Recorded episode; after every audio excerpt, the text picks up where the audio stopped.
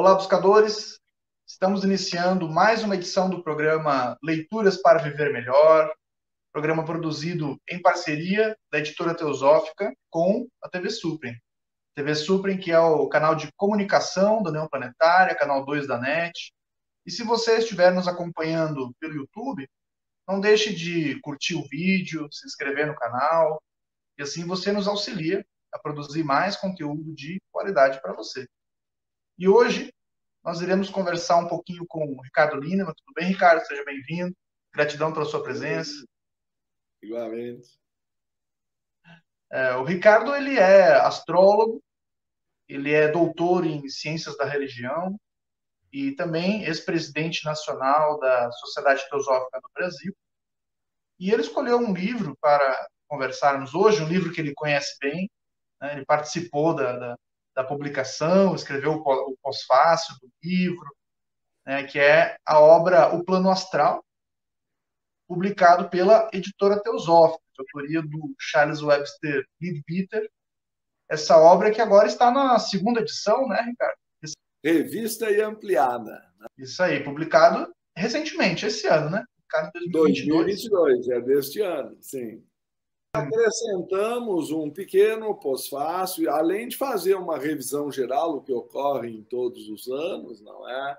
Quando se faz uma nova edição, sempre se aprimora um pouco mas é, o fato é que acrescentou-se um artigo que foi também publicado num site importante sobre a vida, o aspecto biográfico de Charles Leadbeater, que é o autor, e define algo de uma controvérsia sobre a sua data de nascimento. E nós incluímos isso porque tem uma série de elementos sobre a sua clarividência, que é a base do livro. Né? Esse livro é baseado na clarividência do autor. E... Ricardo, o plano astral, né? O plano astral ele é um, ele é um termo que muitas pessoas já, já ouviram falar, certamente. Né? Existem muitos livros né, que falam a respeito desse mundo invisível e, e, acredito que ele desperte muita curiosidade né, em muitas pessoas. É, então, alguns dizem né, que é o mundo dos sonhos, é, eu, eu, li no, no, na sinopse né, da, da, do livro que diz que é equivalente ao Hades, da mitologia. Co como que funciona isso, então, Ricardo? O, afinal, o que é esse plano astral? Por que, que ele se chama dessa maneira? Como, como que o autor apresenta isso para o leitor? A ideia, a ideia fundamental é de que se trata de uma quarta dimensão que, no processo na visão teosófica, é, de certa forma, uma forma pela qual o mundo físico foi criado. A ideia neoplatônica, de onde se origina a palavra teosofia no Ocidente, é de que, primeiro, tudo está na mente divina como uma espécie de grande projeto, é chamado às vezes de grande arquiteto, e aí depois, segundo aquela forma, as coisas vão se densificando. Blavatsky também dizia isso, que é a matéria é espírito cristalizado ou com às vezes chamado condensado, não é? Ou seja, no volume 2 da doutrina secreta, ela dá essa ideia de que primeiro vem a forma e depois a condensação. Então, um ponto muito importante para se compreender o plano astral, desses 49 átomos astrais são necessários para formar um átomo físico, o térreo, é que tudo que existe no plano físico tem uma contraparte nessa quarta dimensão. Mas a quarta dimensão tem coisas que a terceira dimensão, obviamente, não tem, porque ela é maior. Então, é a diferença de conter e estar contido. Então, há seres, entidades, etc., no plano astral que não se veem no plano físico, mas tudo que está no plano físico tem uma contraparte astral, que é a sua forma. Não sei se isso é um, uma ideia de que os mundos estão dentro de mundos, e assim também o plano mental, o plano intuicional, o plano espiritual. No fim, nós estamos dentro de Deus sem o percebermos. Isso é um conceito da onipresença divina, mas é chamado assim porque a matéria é mais radiante, justamente porque a luz não pode ser totalmente encoberta, dadas as características mencionadas, se vê por dentro e por fora ao mesmo tempo. Então, a, a ideia de chamar de astral é porque a matéria é mais radiante, lembra as estrelas. Né? Então, é um mundo de mais luz que o nosso.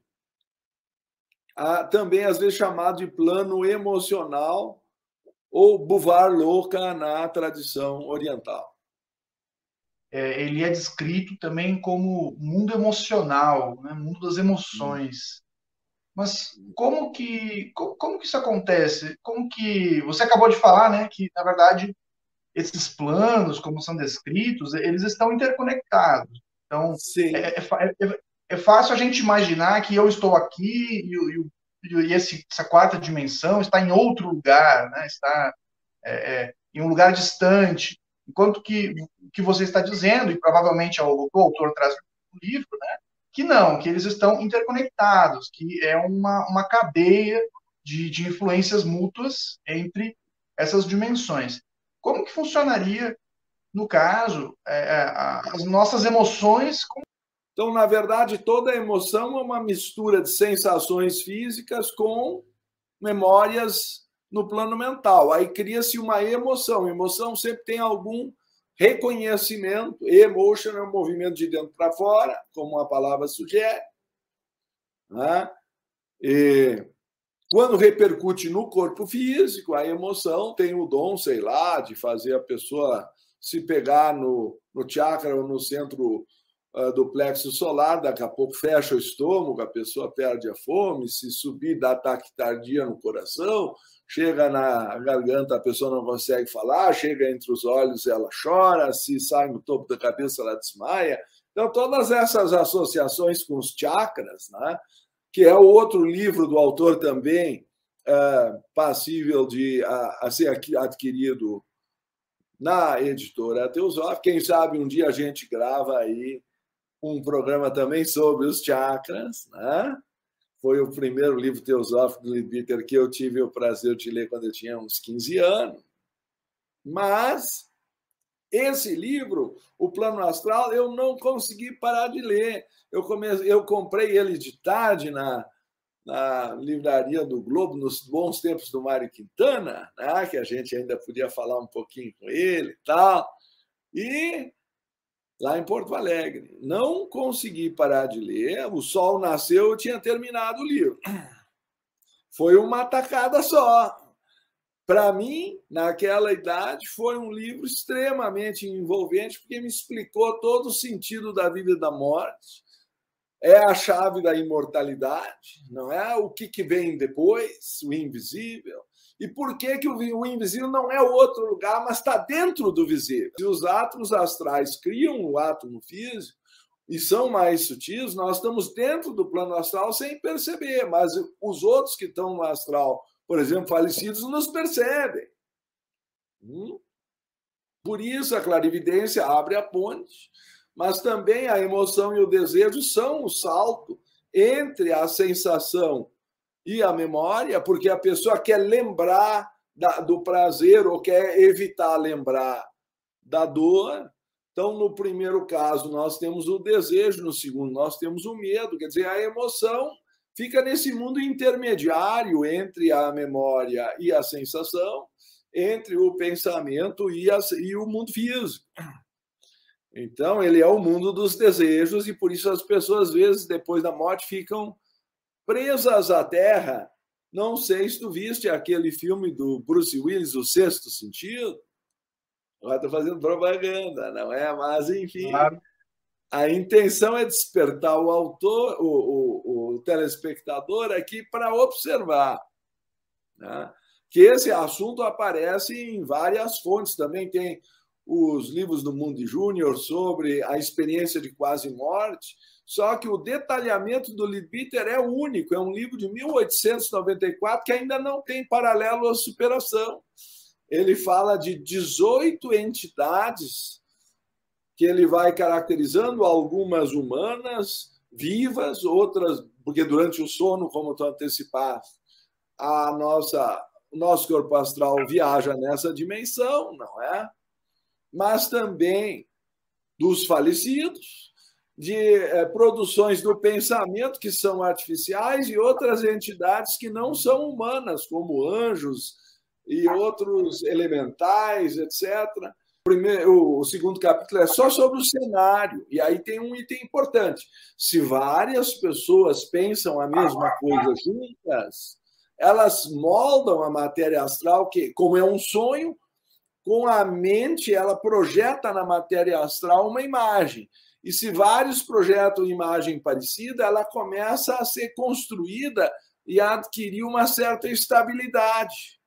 Assim como se várias pessoas juntas estão na praia fazendo castelinho de areia, daqui a pouco uma coisa que é instável se estabiliza, não é? Então, se muitas pessoas pensam que o inferno tem labareda, isso e aquilo, morrem e encontram lá todo aquele cenário, mas ele é subjetivo. Então, eu posso sair do cenário se eu compreender que ele é subjetivo, que ele é criado pela mente. Mas se eu acreditar que aquilo é uma realidade, eu sofro lá e não sei como sair. Este é o programa Leituras para Viver Melhor. Hoje estamos conversando com Ricardo Lindemann sobre a obra O Plano Astral, de autoria do Charles Webster Leadbeater, publicação no Brasil pela editora Teosófica. Livro que já está na sua segunda edição, recentemente publicado a versão revisada e ampliada. Nós iremos para um rápido intervalo e voltamos daqui a pouco. Até já.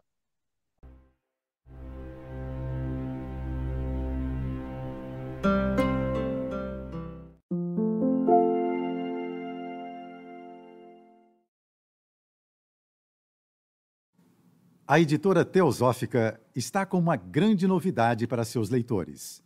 A revista Sofia publicação que há quase 20 anos apresenta temas relacionados à espiritualidade, autoconhecimento, religiões, ciência e filosofia, agora está disponível também na versão digital. Nesta nova modalidade, o leitor pode acessar todos os mais de 90 exemplares da revista Sofia já publicados, seja na tela de seu computador, tablet ou smartphone já que o conteúdo se adapta à tela do dispositivo utilizado. Entre em contato pelos canais da editora Teosófica para maiores informações e consulte os valores promocionais para quem já é assinante da revista impressa. Editora Teosófica Livros para Viver Melhor.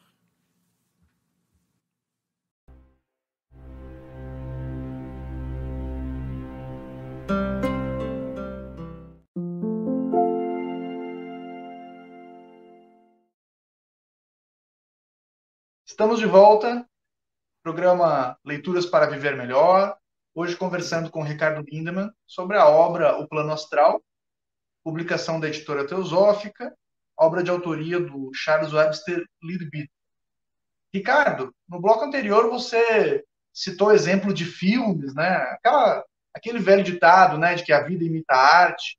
Então, essa, essas representações que é, essa quarta dimensão, né, ela está no nosso, como diria a psicologia, está no nosso mundo onírico, né? Então, nós, nós temos contato com ela, nem que seja através dos sonhos, né? E, e acredito é, que a arte ela coletivo, né? Está carregado desse símbolo. Com certeza, inconsciente coletivo, né, dentro da, da, da psicologia analítica do Jung, né, é apresentado dessa maneira. E, e, e eu percebo que você citou o sexto sentido, né? E eu me recordei de um outro filme que é o Amor Além da Vida, um filme estrelado pelo Robin Williams, que descreve bem essa questão do pós-morte, né? Eu lembro que quando ele encontra a filha dele, é, mostra que a filha dele ela habitava um cenário que ela mesma havia criado em vida, no, no quarto dela de criança, ela, ela, dando spoiler do filme, mas o filme é antigo já, ela havia desenhado no quarto dela um cenário e esse cenário era o pós-morte dela. Como que funciona, Ricardo, essa questão do, do pós-morte, né? É, é, existe purgatório? Para onde nós vamos? Como, que o é, A ideia de um purgatório é que nós continuamos apegados às coisas físicas e não queremos largá-las, por isso que não podemos subir para o plano mental ou céu, como é chamado em geral na tradição cristã. Então, a ideia de que primeiro eu tenho que me desprender da terra para depois subir ao céu, indica que eu tenho que me desprender do plano astral, onde a tendência é repetir rotinas. Então, de fato, ah, depois da morte, alguns pensam que continuam vivos por causa daquela questão da contraparte que eu escrevi há pouco, as coisas continuam ali, tem um pouco de luz a mais, mas as pessoas também, como se pode ver nos diversos âmbitos do futebol, da religião, da política, as pessoas se convencem do que elas querem ver, elas veem o que querem, não o que é, é? Então, ah, no fim das contas, elas projetam cenários que elas mesmas criaram, e é isso que eu falei também da subjetividade de muitos cenários, quer dizer, tem um cenário relativamente estável, que é a contraparte do mundo físico, mas tem cenários totalmente subjetivos, como e pode ser até pessoais, do mundo que ela queria viver lá, ela está entrando no seu próprio sonho. A diferença maior para o mental é que lá não tem fator de dor, sofrimento, medo, as emoções inferiores foram embora. Então se chama isso de mundo céu. Mas isso já é outro livro, que se chama O Plano Mental ou Mundo Céu, que é a continuação desse, mas eu tenho que ir um de cada vez, tá certo? Então, quem sabe depois fazemos outro programa sobre o mundo céu. Ah, mas o que nos interessa em particular, então, é que o mundo astral, onde, em média, segundo a pesquisa clarividente de Libiter, Beza e Gina Jadasa, se passa aí de 5 a 40 anos do, da percepção do mundo físico, né? dos anos passados solares aqui. Mas é, talvez a percepção lá seja mais duradoura quando a gente está numa numa fila de para pagar uma conta no banco já é desagradável pagar a conta, ainda tem que ficar na fila, não é? Então, o troço conta em dobro. O tempo parece que é o tempo psicológico de que fala Krishnamurti. Se está com dor de dente, parece uma eternidade. Ah? Então, 15 minutos aqui podem não ser iguais a 15 minutos no plano astral, tá certo? Mas se medindo do ponto de vista do tempo que leva para a alma reencarnar, o tempo que ela passa no plano mental, astral entre uma vida e outra, porque depois, se ela subir para o céu, aí de novo é proporcional ao tipo de ideais e vida que ela desenvolveu. Mas, enfim, é, o ponto importante, se a pessoa teve mais substância, mais profundidade na sua vida, ela passa mais tempo no plano mental, mas no astral ela passa um tempo proporcional aos apegos e às paixões, às emoções e desejos mais ligados à Terra. Por isso é chamado purgatório, porque ela tem que se purgar dessas atrações mais sensoriais e transitórias para poder subir mais alto, ou como dizia talvez o padre Orígenes de Alexandria, que nós somos uh, anjos caídos com saudades de Deus, quer dizer, eu só vou conseguir voltar a voar para os planos celestiais quando eu me desprender das atrações terrenas. E esse mundo intermediário, que tem todas as entidades, também as pessoas nem sempre compreendem que para nascer no plano mental é preciso ter uma segunda morte no plano astral. Isso deixa um cadáver astral chamado cascão, às vezes ele, ele ainda está ligado a elementos de pensamento que é chamado de sombra. Isso é uma entidade complicada, porque ela é totalmente voltada para o egoísmo. É inútil querer. Ela já não tem mais o espírito que subiu para o mental. Quer dizer, tem, surgem muitas questões de tipos de entidades, algumas angelicais e outras uh, maléficas que existem no plano astral, por isso que também não se aconselha o pessoal sair querendo viajar por aí, como se fizesse turismo. Primeiro vem a meditação para ter o autodomínio. Então, esses assuntos na tradição oculta não podem ser separados, existe um, um método progressivo, mas Lidbitter vai falando dos diversos estágios pós-mortem, como nós vamos nos desprendendo das cascas mais pesadas e conseguindo voar mais alto, encontrando os parentes, encontrando a turma que já tinha ido embora. Né? Então, eu acho é uma temática muito rica, uh, o que quer dizer que quando ocorrem certos processos de comunicação, nem sempre é com a pessoa falecida, pode ser só o cascão, pode ser a sombra, pode ser uma entidade querendo se fazer passar por outra. Enfim, tem Por isso que tem 18 categorias que eu acho que vale a pena estudar, tô certo? É, você falou dessa relatividade do tempo, né? O uhum. que me ocorreu é que muitas vezes é, já, já aconteceu muito comigo, acredito que aconteça com muita gente. É, você tira um cochilo de cinco minutos, sonha, e nesse uhum. sonho acontece muita coisa. Eu, às vezes acontece, eu tiro um cochilo de 15 minutos e eu sonhei um filme de três horas.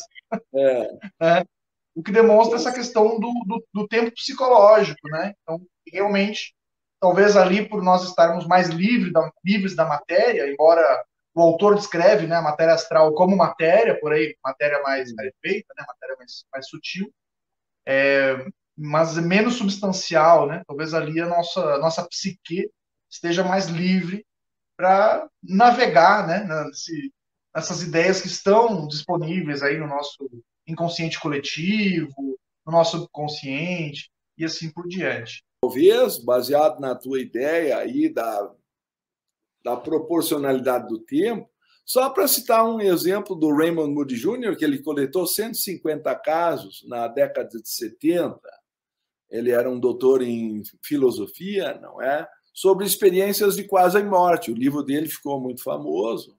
E tem correlação com os estados. Só que ali a pessoa vai até um certo ponto e volta, é claro, é uma quase morte. E aqui não, aqui a coisa vai. Mas eu acho interessante um dos relatos no vídeo, uma das senhoras que tinha lá uns 50 anos e teve uma experiência de quase morte, e aí, sei lá, com um desfibrilador trouxeram ela do infarto para a vida de novo. Ela disse que entrou no tal do túnel, que provavelmente é o, o cordão de prata, o cordão que liga a consciência a, a, do físico ao astral, ou às vezes chamam de sutrato, mas tem sutileza aí na diferença. E ela disse que viu toda a vida dela é, em, é, no dobro da velocidade. Bom, se ela tinha uns 50 anos, ela teria que ter tido uma experiência de quase morte de 100 anos. Ou mesmo que fosse a metade, então, se, se foi o dobro, digamos que fosse 25, mas com certeza ela não teve mais que 25 minutos. Ah, então, acho que tu tens toda a razão no teu argumento. É muito subjetiva essa percepção do tempo no, no outro plano. Os planos sutis, né? É, hum. Tem essas, essas particularidades, essas peculiaridades. Né? A subjetividade é muito forte, porque a mente plasma o que ela quer, é como um sonho. Eu acabo assistindo o que eu quero ou que o meu inconsciente quer que eu assista, que eu mesmo me traí. Por isso que aí vem toda a questão onírica da psicologia também. Ah, Aprender a controlar esses desejos e emoções no plano astral talvez seja mais difícil do que no plano físico. Por isso, Platão dizia que se paga em décuplo lá, ou seja, que lá a emoção está dez vezes mais livre e tanto para o medo quanto para o regozijo. Né? Então, aí nós precisamos ter um alto domínio para poder encontrar o céu ou descer para níveis eh, que poderiam ser tristes se a pessoa não aprendesse a perceber que são subjetivos e pode ser superados. Para isso, é, esse programa também é útil para a pessoa se libertar da parte sombria, percebendo que ela é ilusória que é criada e nutrida pela própria consciência. É, Ricardo, gratidão pela sua participação. Estamos chegando ao fim do programa. Só me resta dizer que nós precisamos dar uma lida no livro, porque aqui só deu o gostinho. ah, legal. Fica então a dica de leitura, né? Este é o programa Leituras para Viver Melhor. Hoje conversamos com Ricardo Lindemann sobre a obra O Plano Astral, de autoria do Charles Webster Peter, publicação no Brasil pela editora Teosófica, obra que já está na sua segunda edição, versão revisada e ampliada.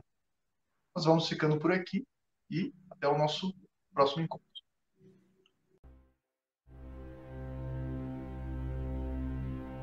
thank